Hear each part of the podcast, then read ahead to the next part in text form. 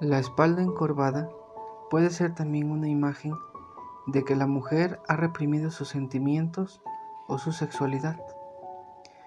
Una mujer había sido educada de manera muy legalista y que padecía por la satanización de la sexualidad durante su educación. Me contaba esta historia que había sido una experiencia clave para ella. Ella se sentía exactamente tan encorvada como esa mujer. Es verdad que camina derecha, pero siente convulsiones en la espalda y necesita mucha energía para mantener derecha su espalda rígida. La espalda es como un baúl en donde hemos escondido todos los deseos reprimidos. El baúl lo arrastramos con nosotros a todas partes sin que nos acerquemos a ver los sentimientos que hemos reprimido. Los dolores de espalda son a menudo una señal de que hay deseos no confesados.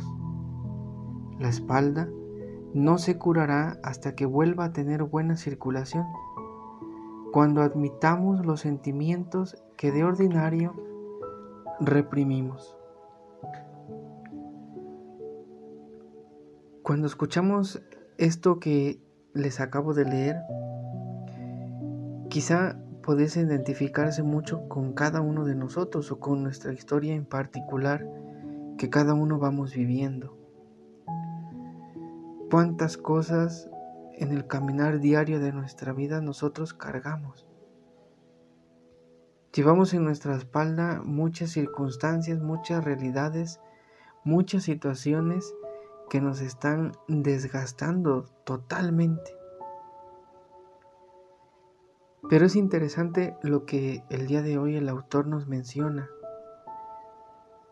porque ese encorvamiento que escuchamos el día de ayer en el pasaje de Lucas capítulo 13, versículos del 10 al 17, ese encorvamiento es también reflejo de nuestros sentimientos reprimidos, como el autor lo menciona.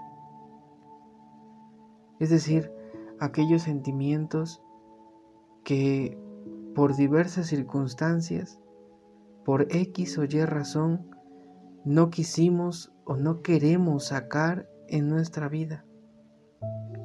Y es que es importante que cada uno de nosotros aprendamos a expresar lo que sentimos no podemos caminar en la vida haciéndonos creer que nada pasa porque no es cierto. Pasa y pasa algo. No podemos caminar en la vida queriendo sentirnos como unos robles, que, que nada nos mueve, que nada sentimos, porque sí sentimos.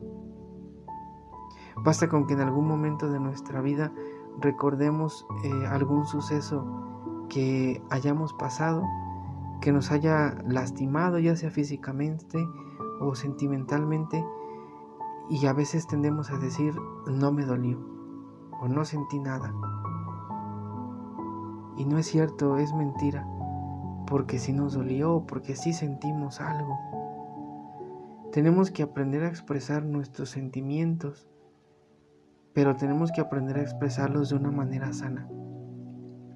Es decir, que yo no me vuelva dependiente de eso que estoy sintiendo, que mi vida no gire en torno a eso, sino que eso que yo estoy sintiendo me ayude a mí a aprender una nueva lección en la vida, algo nuevo que tengo yo que aprender en mi vida para seguir caminando. El autor también habla y hace énfasis de este encorvamiento en el tema de la sexualidad.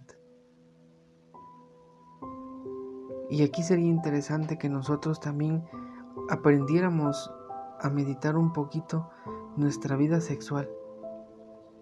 Alguien podría decir, pero es que eso que tiene que ver con la espiritualidad, tiene que ver mucho.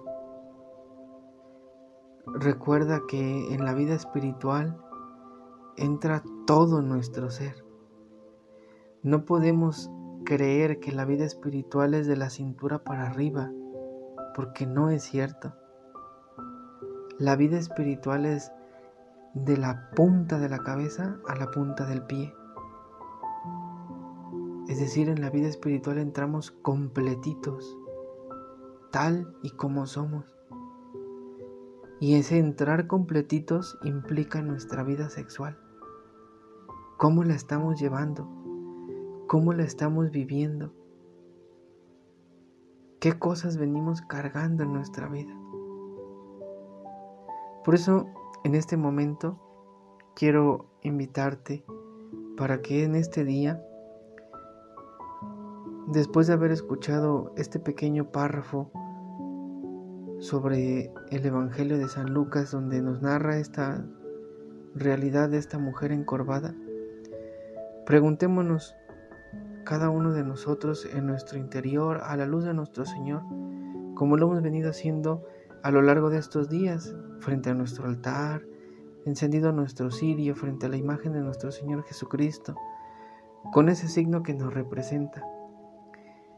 Pensemos, meditemos, abramos nuestro corazón y preguntémonos qué sentimientos he reprimido, cómo llevo mi sexualidad y qué cosas vengo cargando en la vida que me han ido desgastando.